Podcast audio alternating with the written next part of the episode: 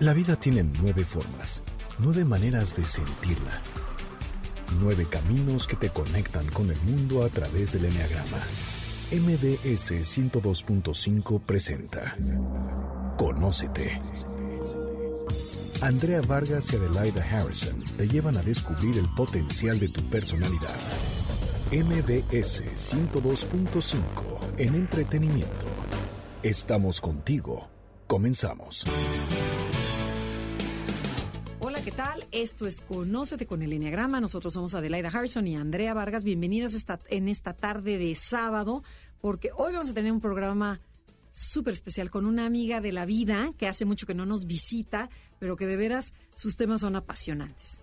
Pero antes que nada, Adelaida, ¿cómo estás? Bien, gracias. Encantada, la verdad, porque aparte de que creo que es un contenido muy bueno el que tenemos el día de hoy, pues disfrutamos mucho compartir la cabina con nada más y nada menos que con Ana Mara Unihuela. Mm, gracias, las quiero. Igualmente, Ana María, nos tenías abandonadas. No, nunca. Pero, bueno, cuéntales, es que porque además tuvo un hijo y además escribió un libro, exactamente para eso también la estamos invitando. Exacto, era un momento de esos momentos que uno tiene que vivir de y recogimiento.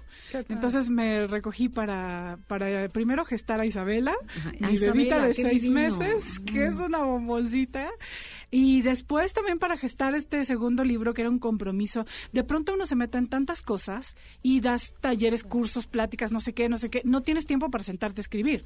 Gracias a, a, esta oportunidad de gestar, pude sentarme a escribir este libro que ya lo debía, lo debía a la vida. Y fue una experiencia, no saben, cuando terminé de escribir el libro yo sentía como un estado tan alterado de conciencia como dentro de la sensibilidad y dentro que estás como conectada con la maternidad. Era, fue tan bonito escribirlo, así que pues aquí les traje este, este hijo. No, y más inspiración no, habías, no podías tener, ¿no? no, y tranquila en tu casa, ¿no? O sea, Así dices, tengo todo el tiempo dedicado a mi bebé. Exacto, no tengo que trabajar, se supone que tengo que estar como tranquilita, pues entonces no sé estar muy tranquila y me puse a a poner todas estas ideas que he estado trabajando en mis terapias, en mis talleres. Ustedes saben que el trabajo con las heridas y el tema de transformar, sanar las heridas de la infancia es un tema apasionante de vida en mi propia vida, en mi experiencia personal y con todos mis pacientes y alumnos que he acompañado todos estos 16 años de trabajo.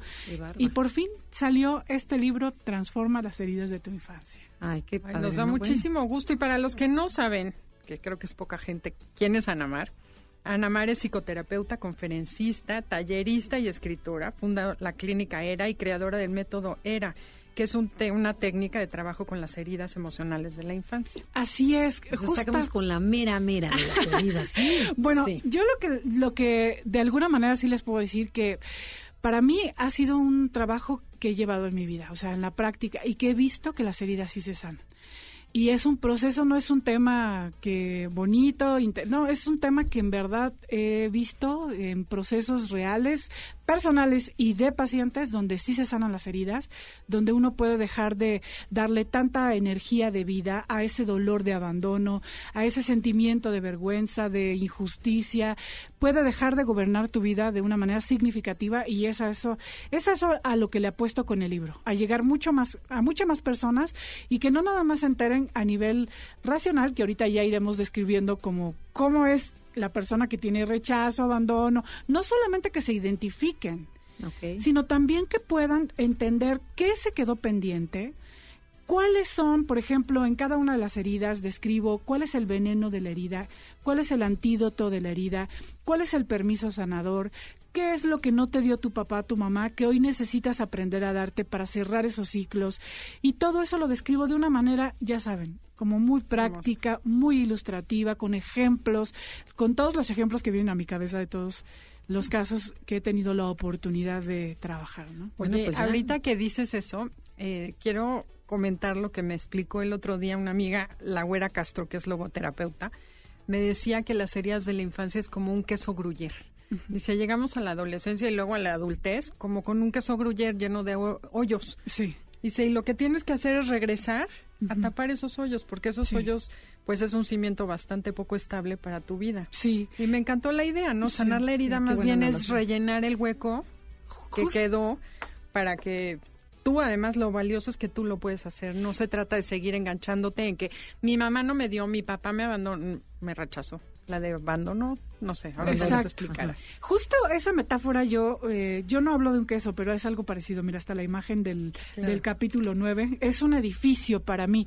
Eh, pongo este ejemplo en el libro como, como que nuestra personalidad se conforma como si fuera un edificio. Todo edificio tiene cimientos, que son los primeros siete años de nuestra vida. Y a partir de los cimientos se van construyendo los siguientes pisos.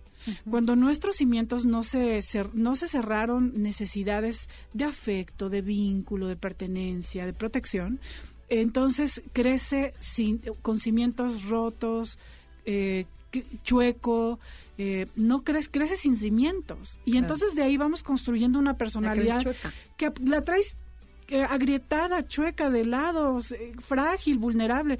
Y vamos construyendo una personalidad eh, en los siguientes años de nuestra vida, donde aparentemente vamos creciendo como adultos, pero muchas veces somos adultos niños.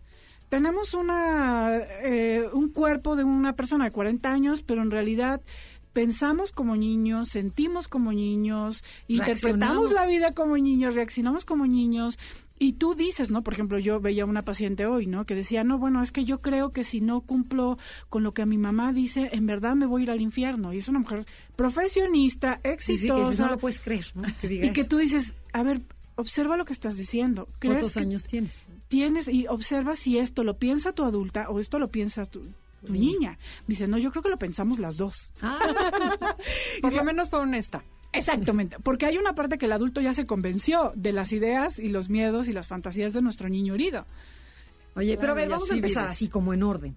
¿Cómo se gestaron las heridas? O sea, ¿a qué horas te lastiman? ¿Cuántas heridas son? Para toda la gente que no sabe nada de heridas de la infancia. Exacto. Bueno, se gestan en los primeros años de nuestra vida, los primeros siete años. Son experiencias no precisamente de abandono, de traición, no Pueden ser momentos complicados dentro de la familia donde tú creciste. Por ejemplo, puede ser una enfermedad de tu mamá, Puede ser una muerte en el momento en el que tú estabas en tus primeros siete años de vida, una muerte traumática. Puede ser un momento donde tu mamá llegó tarde de la escuela a recogerte y te quedaste solito esperándola. Puede ser una serie de actos, no nada más es un acto en sí traumático, puede ser un, acto, un acto traumático. Por ejemplo, yo tenía una paciente, a lo mejor este, el acto más traumático fue cuando su abuelita le dijo que las mujeres eran objeto para los hombres. Entonces su, su abuelita era una autoridad tan grande que puede ser el momento donde ella viva una decepción muy profunda y tome decisiones de vida. Pero también puede ser una serie de situaciones que fueron reforzando un dolor, una idea, una carencia. Ok, o sea, puede ser un impacto muy grande. Exacto. O puede ser una repetición de algo constante. De, exacto, una serie de abandonos, una serie de eh, decepciones, una serie de... Humillaciones chiquitas. Exacto, de, descalificaciones, de ignoro tus necesidades y que fueron afirmando un dolor. Las heridas son dolores en el cuerpo emocional de la persona. Dolores que han eh, sido determinantes para la formación de la personalidad. Eso es algo muy importante. Porque tú, por ejemplo, todos podemos vivir experiencias eh, decepcionantes hoy en la vida adulta. Vamos a imaginar que una amiga nos traicione. Eso nos duele. Y de ahí tomamos ciertas decisiones de ya no confiar o de poner límites, pero no cambia nuestra personalidad. O sea, cuando somos niños, los dolores sí cambian nuestra personalidad, nuestra percepción del mundo, transforman nuestra manera de estar. Sí, sí, la estrategia que vas a usar para, para, toda la vida. Eh, Eric Berne habla que son que cuando nosotros somos niños, estas heridas nos hacen tomar decisiones de vida que se convierten en guiones, guiones de vida donde todo va a ser una película con actores donde, donde al final estos actores me abandonan o estos actores me traicionan y yo nunca voy a confiar en los hombres o yo nunca voy a confiar en las mujeres o así. O sea, eh, Eric Verne habla de justo guiones de vida que son experiencias y decisiones que tomamos en los primeros siete años de nuestra vida y que se convierten en un sistema de repeticiones. La personalidad. En la personalidad. El ego. El ego. Que eso es lo que habla el enneagrama. Pero a ver, tú quisiéramos saber tu opinión. Ahorita veníamos platicando, Adelaide y yo, antes de la entrevista que fuimos a comer, ella decía que la personalidad se, se gesta en el vientre de la mamá, o sea, toda la, información que recibe la mamá. Y otros, otros psicólogos, otro campo de la psicología te dice que no, que es tú naces con un temperamento y el medio ambiente es el que te provoca. Por ejemplo, tú lo que estás diciendo ahorita es el medio ambiente. Sí. Y eso es lo que te marca la personalidad. Sí. Yo creo que no son ideas que se contradicen en realidad, porque ya tú estando en el vientre materno, tú ya estás en un medio ambiente. O sea, en realidad tú naces con un temperamento, estoy convencida. Todos nacemos con un equipo. Por eso, en una realidad familiar, habiendo tres hijos, los tres viven papás diferentes, una discusión, uno se va a ver la tele, el otro se queda conciliando el conflicto y otro se va a enojar con sus papás. O sea, cada uno tiene, nos, tenemos, nos venimos con nuestro paquete de cómo enfrentar y filtrar la vida. Tenemos un temperamento. Pero desde que nacemos estamos en contacto con el medio y, y, y el vientre de nuestra madre ya es el medio. Claro.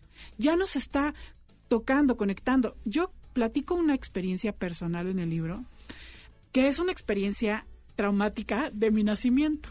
Yo después de muchos años entendí que era una experiencia traumática de mi nacimiento, porque lo trabajé en psicoanálisis y en psicoterapia y en hipnosis y ya. Me di cuenta que era cuando yo iba a nacer, mi mamá no llegaba al anestesista y entonces yo me estaba asfixiando.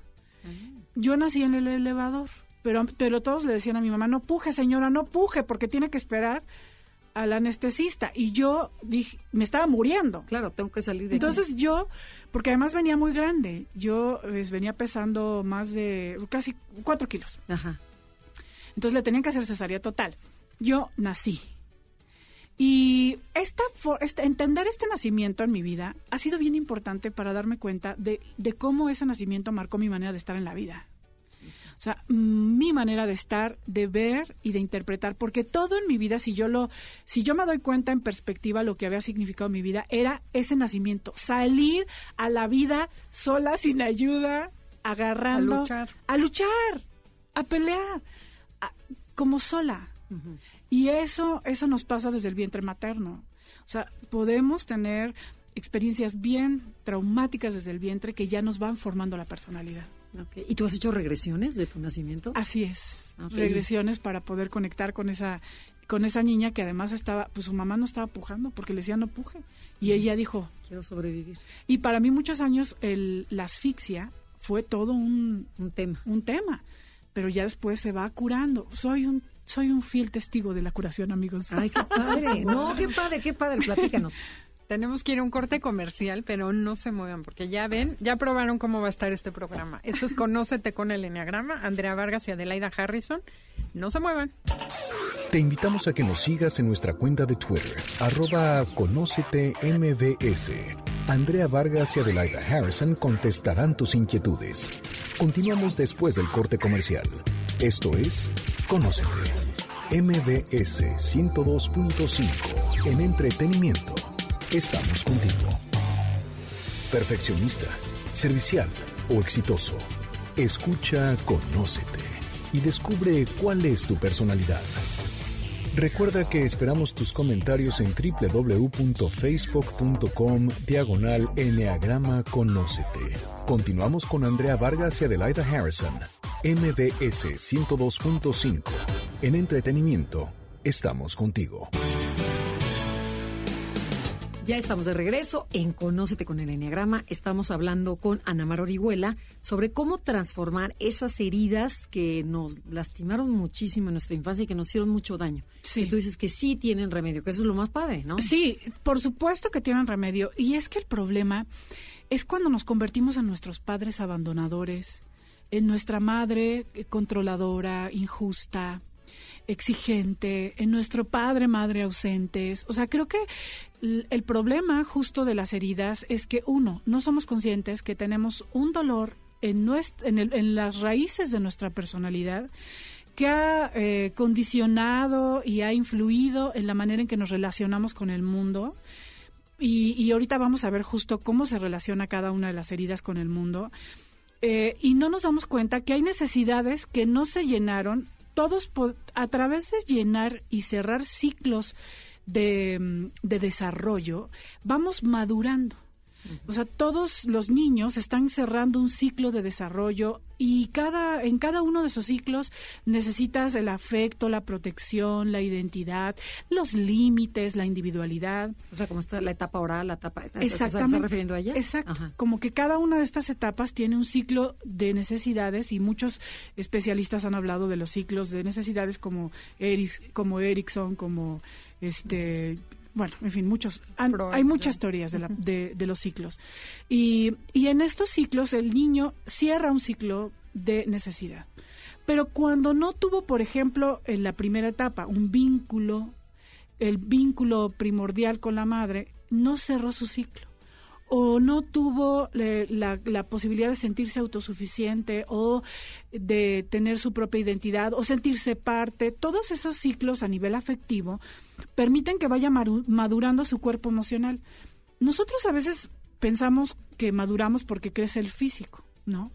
Pero en realidad el físico tiene un cuerpo emocional y un cuerpo mental que se va madurando al, a veces no al mismo tiempo. Debería ser al mismo tiempo. Debería ser al mismo tiempo. Exacto, pero como no vamos cerrando y concluyendo y saciando las necesidades, se quedan ciclos inconclusos. Entonces, lo que hoy tiene que hacer el adulto es ubicar cuáles son los ciclos que no se cerraron y aprender a, a cerrarlos. Yo le llamo en un concepto de mapa. Un, ser mapa es ser tu propio mamá, papá. Ah, y soy mi mapa. Hoy yo ah, soy mi mapa. Soy mi mamá, papá.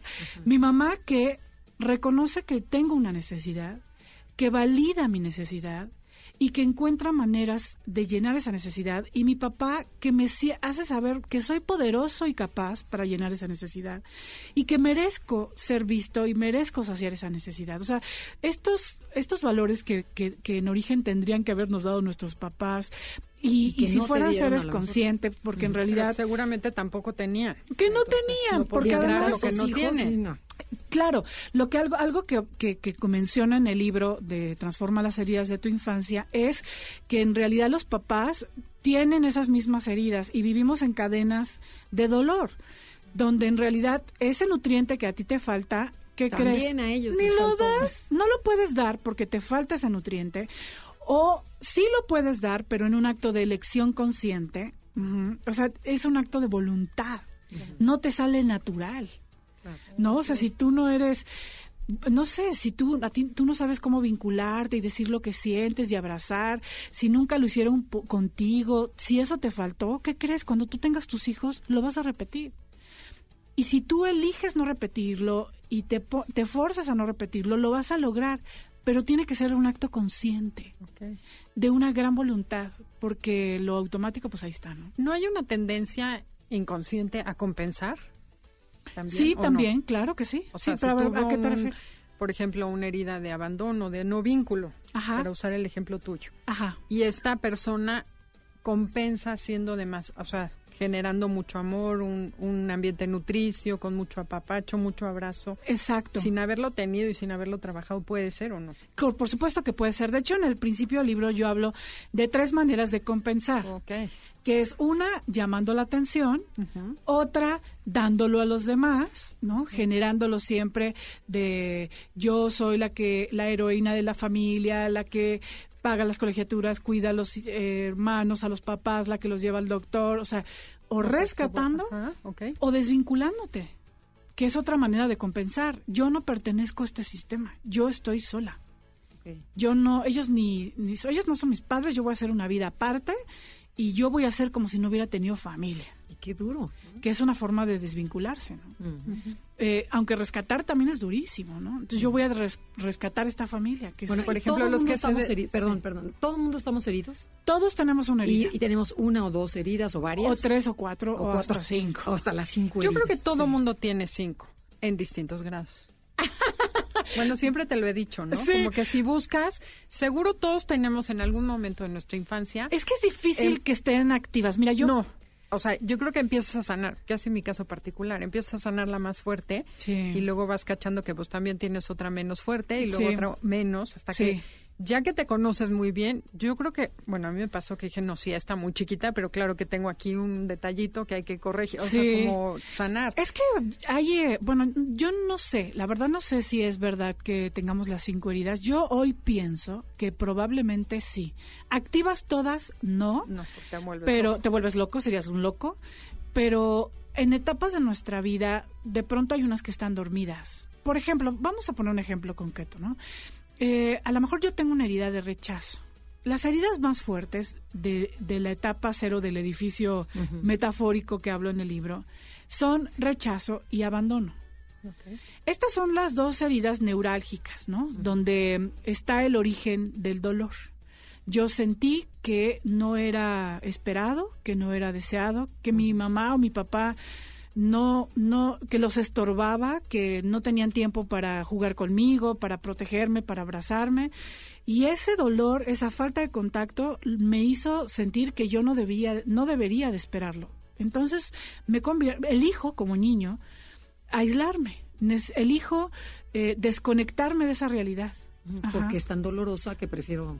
Porque es tan dolorosa, exactamente. Entonces, ese niño puede crecer con esa con esa decisión de me aíslo, soy solitario, em, no, no, me, no espero nada de nadie, no me siento una persona merecedora de atención, porque además acordémonos que, que cuando un niño eh, traduce dice, ay, es que mi mamá, no dice mi mamá está deprimida, dice yo, no, yo soy una persona no valiosa y, y algo mal he de tener que mi mamá no me mira.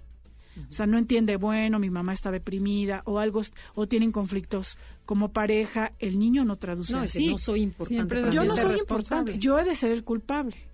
Entonces, para no sentir ese niño ese dolor de la desconexión, lo que hace es desvincularse. Lo que hace es aislarse, ser solitario, estar en su mundo y así puede crecer. Pero él necesita el vínculo, esa fue lo que no esa fue la necesidad que no se llenó. Y entonces puede buscar a través de, de, pronto puede traducir esa realidad como una traición, porque él esperaba que su mamá o su papá lo, se vincularan, fueran presentes. Entonces, pudiera ser que de fondo tenga una herida de rechazo, pero después genere la de traición. una herida de traición, donde, donde a la hora de que ya traduce la realidad que vivió, eh, como niño, esto sigue siendo en el niño, dice, mis papás me traicionaron porque, a ver, yo veo que a todos, a, mi, a mis compañeros, sus papás, les dan el lunch, los cuidan y los protegen, y a mí no me hacen, mis papás no hacen eso conmigo. Entonces, esto es una traición. Entonces, más adelante se puede dar cuenta en su misma psicología de niño que, que puede ser traicionado o que es injusto, porque todos tienen y yo no. Y yo no. ¿Y eso cómo lo llevas al adulto? O sea, esa traición. Exacto. Entonces pueden ser que esas dos heridas los, las, las lleven al adulto y entonces él puede ser una persona que no confíe, que, no, que sienta que no puede vincularse con nadie, que quiere controlarlo todo, que las personas solamente lo pueden ver y apreciar si les da, si les resuelve, porque las personas que tienen herida de traición son personas muy controladoras muy eh, hacedoras. Todo el tiempo están haciendo mil cosas, son muy mentales, muy, todo el tiempo buscan controlar la realidad y que sea como quieren y como espera. Entonces, este, este hombre, desde su dolor de rechazo, va a tener toda una dinámica de control para que ya no lo vuelvan a rechazar. Y entonces a lo mejor va a ser un súper exitoso, un gran líder, un hombre súper reconocido, pero que en el fondo tiene ese niño herido de rechazo. De rechazo. Entonces ahí podemos darnos cuenta que pueden ser dos heridas. Pero para mí pueden ser tres heridas. Yo, la verdad, lo que yo he visto más es que casi siempre son tres heridas, dos heridas. O cuando tienes una, es una herida muy importante. ya no te permitió ni juntar otra. O sea, ya. Sí, exacto, que ya cambia tú. Es más, cuando se ve en el cuerpo, es una herida importante. Porque las heridas... Se reflejan en el cuerpo. Se reflejan en nuestro cuerpo. O sea, tú leyendo puedes leer el cuerpo de la persona y decir, bueno, aquí este... Por supuesto, el cuerpo habla. ¿Cuál es tu dolor? claro. Tenemos que ir a un corte comercial. Estamos en Conócete con el Enneagrama. El tema de hoy es cómo sanar las heridas de la infancia. Visítenos en Ana María Orihuela. Ajá. Y visítenos en Facebook, Enneagrama Conócete, o mándenos un tweet. Arroba Conócete MBS. Y si les interesa escuchar nuevamente el programa o, lo, o nos agarraron a la mitad, que dicen de qué están hablando estos, pueden bajarlo en iTunes, Enneagrama Conócete. Te recordamos que nos puedes encontrar en www.facebook.com diagonal Enneagrama Conócete. Una sola palabra con gusto contestaremos tus dudas y comentarios. Regresamos después de la pausa comercial. Esto es Conócete, MBS 102.5. En entretenimiento estamos contigo. Creativo, observador o responsable. Sigue descubriendo tu personalidad a través del Enneagrama. Escríbenos al correo electrónico conócete Continuamos con Andrea Vargas y Adelaida Harrison en Conócete, MBS 102.5 en entretenimiento. Estamos contigo. Estamos de regreso en Conócete con el Enneagrama y el día de hoy estamos hablando con Ana Mar Orihuela, autora del libro Sanando las, las heridas de la infancia sobre temas interesantísimos. Sí, de hecho el libro se llama Transforma las heridas de tu infancia. claro, sí. no, no te preocupes, pero sanarlas, esa es la idea. Perdón. Oye, pero ¿qué pasa, por ejemplo, con esos niños que los sobreprotegieron, que fueron deseados, que fueron cuidados?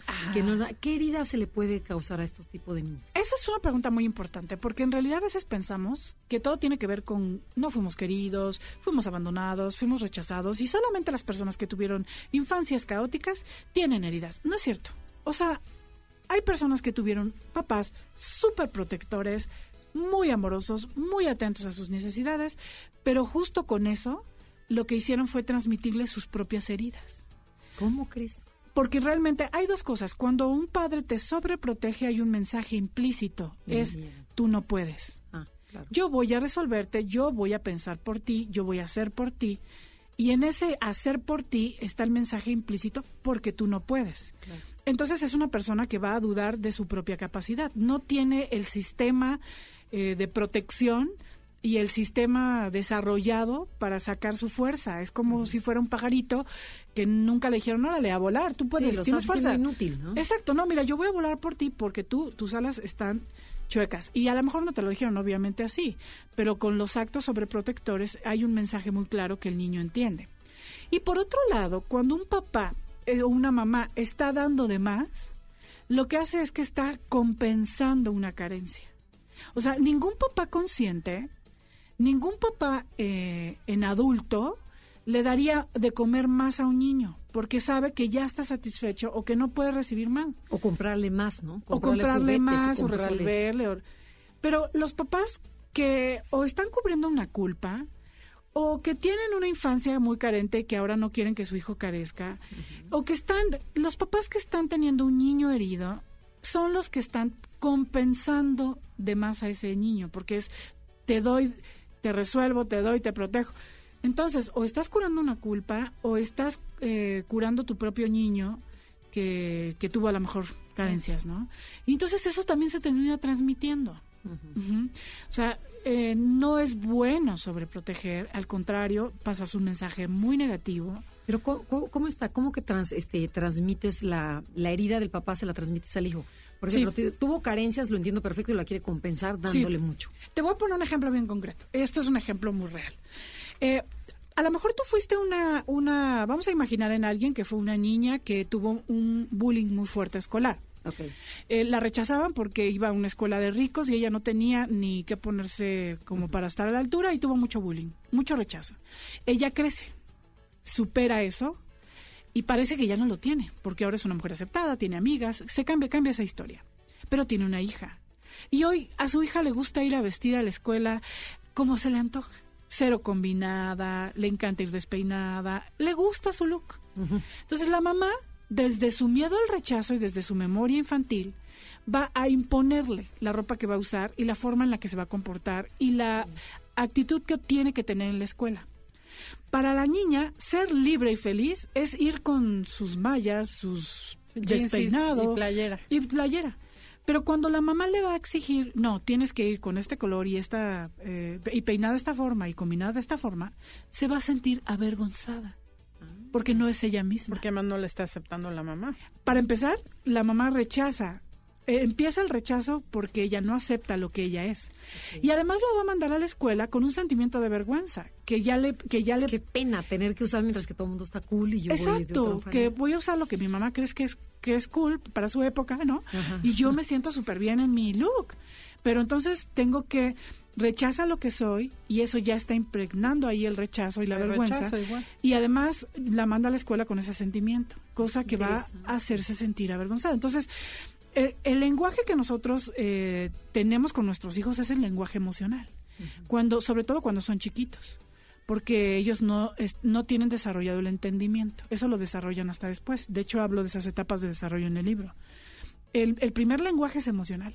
Y lo que traemos a nivel emocional es lo que traemos a nivel emocional. Si traemos un niño herido a nivel emocional, ese es el que se comunica con nuestros hijos y transmite todo el tiempo su carencia, su necesidad, su vergüenza, su dolor. ¿Qué tal? sí, es una, es una cosa, o sea, no necesitamos además trabajar y trabajar en serio las heridas, porque no nada más necesitamos entenderlas, porque somos bastante fanáticos en entender. Ah, claro, bueno, yo tuve un problema porque mi papá, pues, era muy exigente y quería ser médico y yo, pues, elegí ser médico y bla, bla, bla. ¿no? O sea, nos hacemos expertos en nuestra historia. perfectamente. Claro, nos psicoanalizamos, más ya llegamos a la terapia, mm. autopsicoanalizados de manera impresionante. ¿Y eso hace la diferencia en tu vida?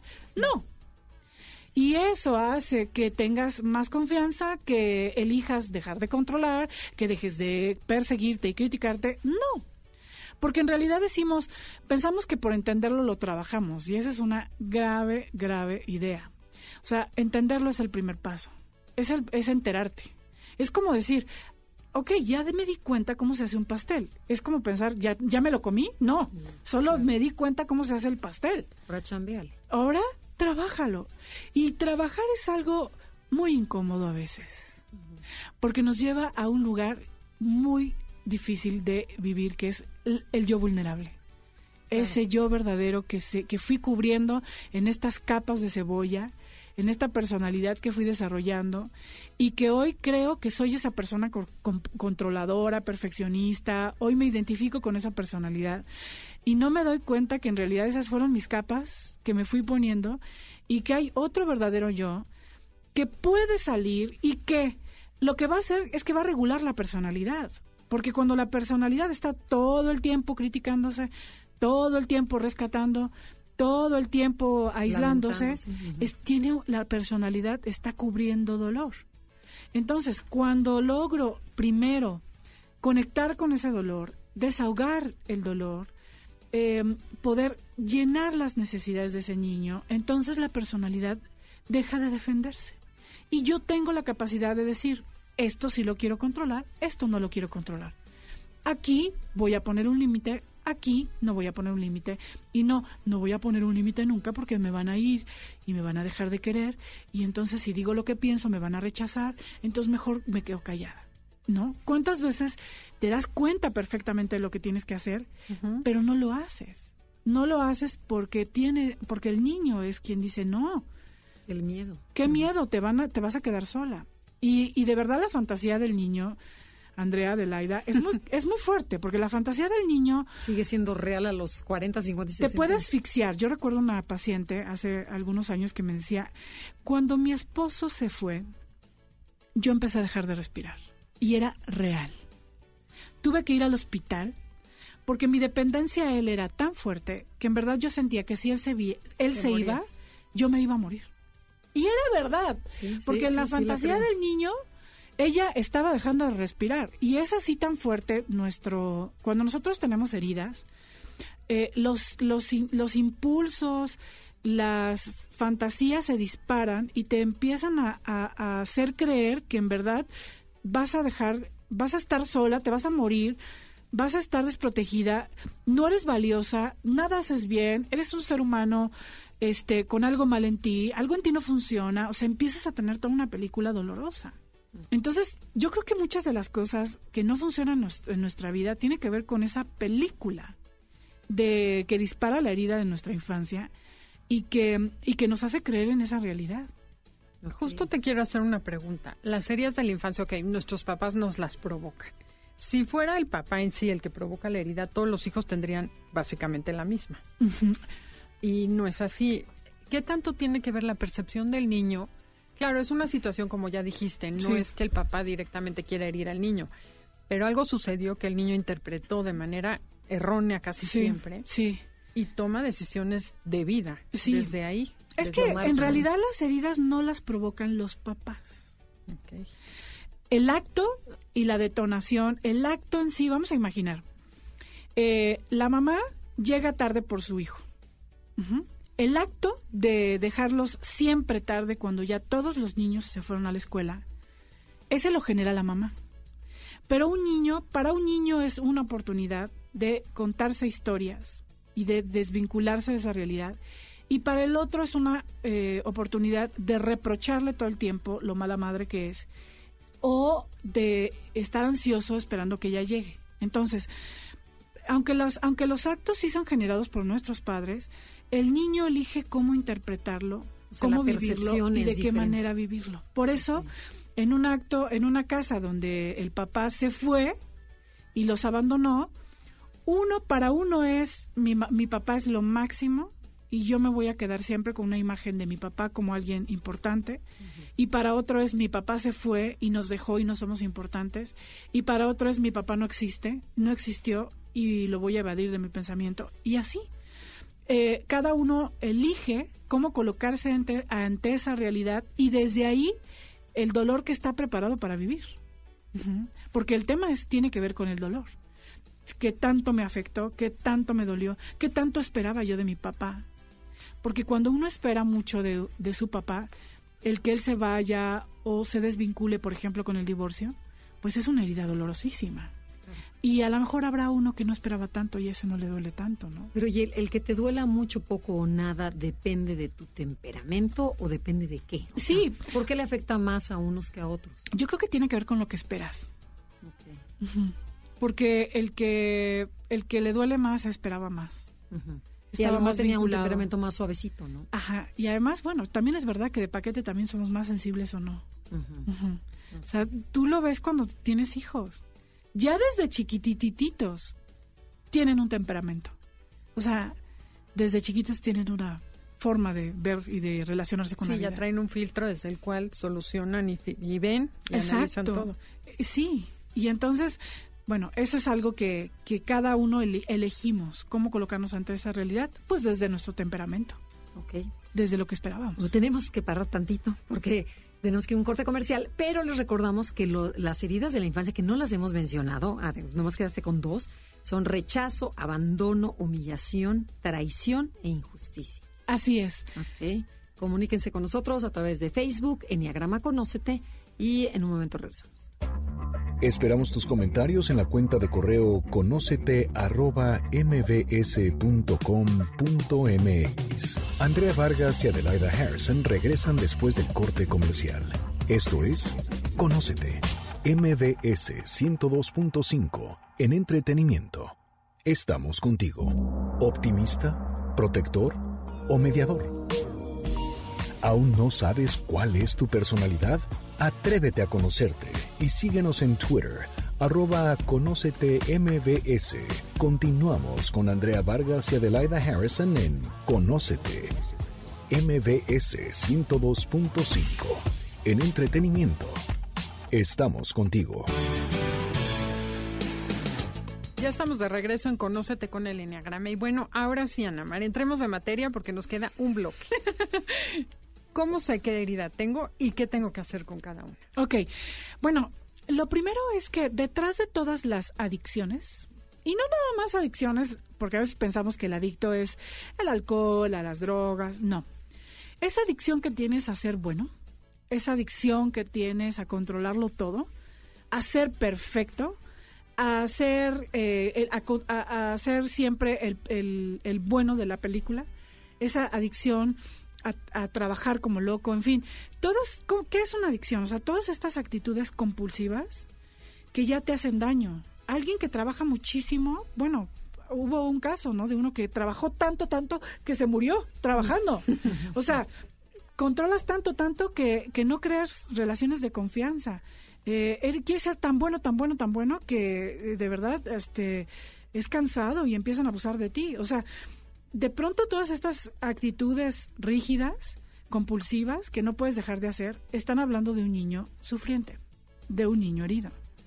Entonces, si tú tienes este tipo de actitudes, si tú de pronto eres demasiado complaciente, no sabes poner límites, te apegas demasiado a las relaciones de pareja, sientes que te van a abandonar, que no sabes decir lo que necesitas, que nunca puedes cubrir tus necesidades afectivas, que sientes vergüenza cuando te das cuenta que tienes cierta necesidad o cierto pensamiento, cuando eres demasiado estricto contigo, demasiado duro, todo lo quieres hacer perfecto y nunca te agradeces lo que haces bien. O sea, cuando tienes actitudes neuróticas, o sea, todos, gracias. Sí, exacto. O sea, todos pongan atención. Hay algo ahí que sanar. O sea, hay algo ahí que podemos Em, equilibrar, que podemos de alguna manera, eh, porque, porque las heridas te hacen rígido en ciertas cosas. No hay rango para... La energía se contrae, ¿no? La, energía se contrae, te da muchísimo miedo, empiezas a tener actitudes eh, fantasiosas, eh, a fantasear en amores que, no existen, a fantasear en enojos y, y desamores que no existen. O sea, el niño herido es muy fantasioso. Y entonces puedes esperar que cuando te vas a ir con un amigo a una fiesta, este, ya te está invitando para que te cases con él. O sea, tu fantasía te puede llevar a... No me dijo que me invitaba a una fiesta, me dijo que se, que, se quería casar conmigo, ¿no? Y así traduce el niño desde una fantasía inmensa. Entonces, pues claro, la vida nos duele, la vida nos lastima. Y, y, y eso es la forma en la que podemos identificar si nosotros tenemos una herida hay que, de verdad, lean el libro, y, además, eh, hay que ayudar a nuestros hijos a, identificar con cómo se lastimaron ellos también, porque todos tenemos una herida. Y cuando somos conscientes de cuál es nuestra herida, podemos entrar en un camino de sanación, en un camino de sanación donde incluye un trabajo primero eh, con tu vulnerabilidad, porque de verdad, o sea, las heridas no se trabajan en tu cabeza. Si tú vas a mi psicoanálisis y te vuelves un experto en tus dolores, de verdad no vas a sanarlos. No, es como cuando te quemaste, que diario te raspan la costra, te ponen medicina, y hasta que sana de adentro hacia afuera. De adentro hacia afuera. Y es, muchas veces se sana conociendo y yendo al momento que le llamo el momento neurálgico. donde la niña tomó o el niño tomó esa decisión de vida, de, por ejemplo, no confiar en los hombres, o no recibir, no esperar nada de nadie, ¿no? Este, y ese lugar, a ese momento del pasado, y redecidir es algo muy importante. Pero algo que también es bien vital es, es hacer un trabajo de hoy soy mi mapa. Hoy soy mi mapa y voy a dejar, voy a poner límites al entorno, pero no límites que me aíslen, porque los límites que me aíslan no van a llenar mi verdadera necesidad. Límites que me protejan en una elección de contacto sano con el mundo. Porque las heridas se sanan en relación. Nadie sana sus heridas aislado. se sanan, no se sanan en la mente solita y de ya lo. No. No. Hay que actuarlo. Hay, que, actuarlo. Hay que, hay que relacionarnos de manera más sana. Hay que poner límites a las personas que, que, que ignoran nuestras necesidades hay que dejar de ignorar nuestras propias necesidades.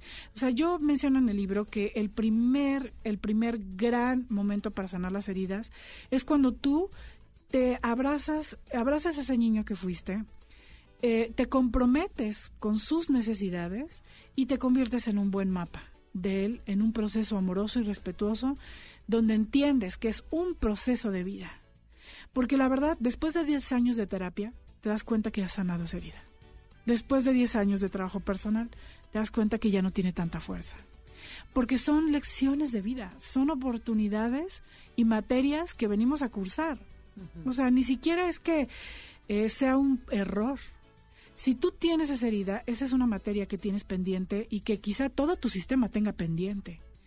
Y que además lo maravilloso es que cuando tú te atreves a dar un paso hacia la sanación de esa herida, dejas de transmitirla también en todas las, en toda la información genética a, a los que siguen.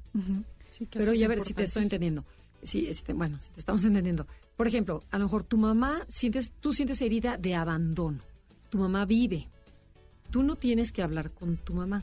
Exactamente, no. no. porque... Más bien eres tú, tú eres tu mapa, tu mamá y tu papá. Exacto. Abrazas a ese niño que fue herido en esa época cuando era chiquito que lo abandonaron. Dices, aquí, aquí tienes a tu mamá, a tu papá. Le das fuerza para que no se, o sea, y después cómo lo actúas. sí, sí, bueno, es un proceso mucho más continuado. Pero no vas y le dices, mamá, tú me abandonaste, o, o sí. O no, o sea, justamente el dolor tú lo tienes, el conflicto, el dolor, el abandono, tú lo tienes con los padres del pasado. Y es el niño que está presente en tu vida de aquí y ahora. Es el niño presente en tu vida de ahora en su relación con los papás del pasado. Si tú intentas cerrar un ciclo con tus papás del presente, número uno, ellos ya no se acuerdan.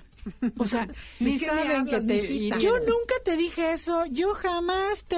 Yo no es cierto, así no pasó, ay, no es cierto que yo discutía, no es cierto que yo te rechacé, no.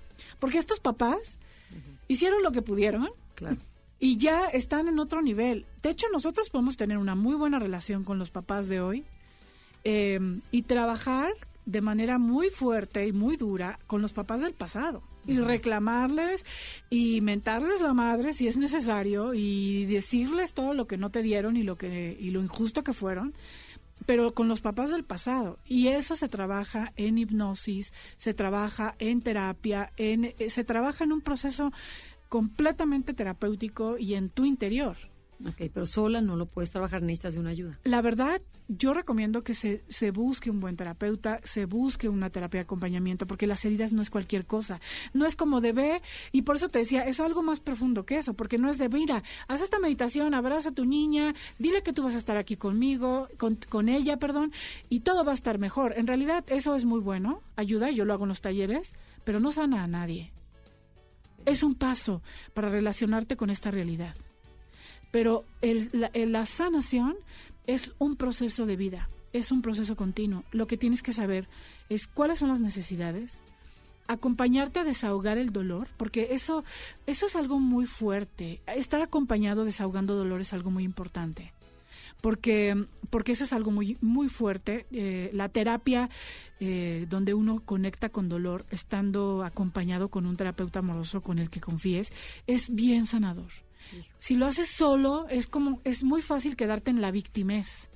O sea, te vas a quedar en la víctima pensando en que tú fuiste el único que vivió esto y tu terapeuta no, y no hay un terapeuta, un especialista del dolor que te ayude a darle un sentido, a cerrarlo y a cambiarle de color a esa escena de tu vida.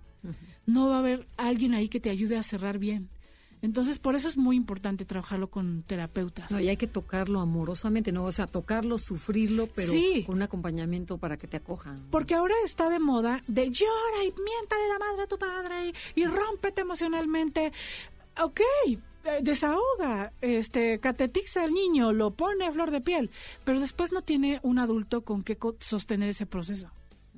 Y hay personas que no están preparadas para romper emocionalmente. Es un proceso amoroso y terapeuta y muy delicado. Es abrir una caja de Pandora. Exacto. Y hay personas que dentro de esos procesos se quedan eh, psicotizadas o se quedan más cerradas, retraumatizadas. No es algo que, que puedas hacer así. Em, sí, sí, sí, sí. Como va, ¿no? Eh, sin ninguna responsabilidad. Yo creo que, yo en ese sentido, creo que hay que trabajarlo en terapia, en un proceso donde tú vayas eligiendo a quién le vas a abrir ese mundo y es una relación terapéutica con alguien responsable y amoroso que te pueda dar esa pauta y que te acompañe en una relación nueva, ¿no? Entonces, bueno. Nos queda nada. Anamar, ¿en dónde consiguen tu libro? A ver, cuéntanos. En todas las librerías, Gandhi Sótano, eh, por Amazon ebook, iTunes, eh, Barnes Noble, todas, todas, todas las librerías digital o también físico. Y, y bueno, pues deseo que vivan una experiencia amorosa con ese niño que siempre espera por nosotros. Siempre. Búsquenlo, es editorial Aguilar, Anamar Orihuela, Transforma las heridas de tu infancia. Además está este, con letra grande, o sea, oye, ahí me estoy, estoy proyectando. No, es que a mí me encanta que tenga letra grande, espaciada, que, se, que no te dé flojera. Está, está muy agradable el libro. Los va a atrapar, se los aseguro. y, de manera muy práctica te va a hablar. Ay, qué padre. Pues gracias. Pues, muchísimas gracias por la oportunidad de estar aquí. Bueno, pero necesitas venir otra vez. Es que claro totalmente invitadísimo. Mil gracias, por haber venido el día de hoy. Y gracias a todos ustedes por habernos escuchado. Ya saben, a sanar al niño interior apapacharlo y hacer su mapa. Esto fue Conócete con el Enneagrama. Los dejamos con Concha León Portilla en Enlace 50. MBS 102.5 presentó Conócete. Andrea Vargas y Adelaida Harrison te esperan en la siguiente emisión con más herramientas para descubrir tu personalidad a través del Enneagrama. MBS 102.5 en entretenimiento. Estamos contigo.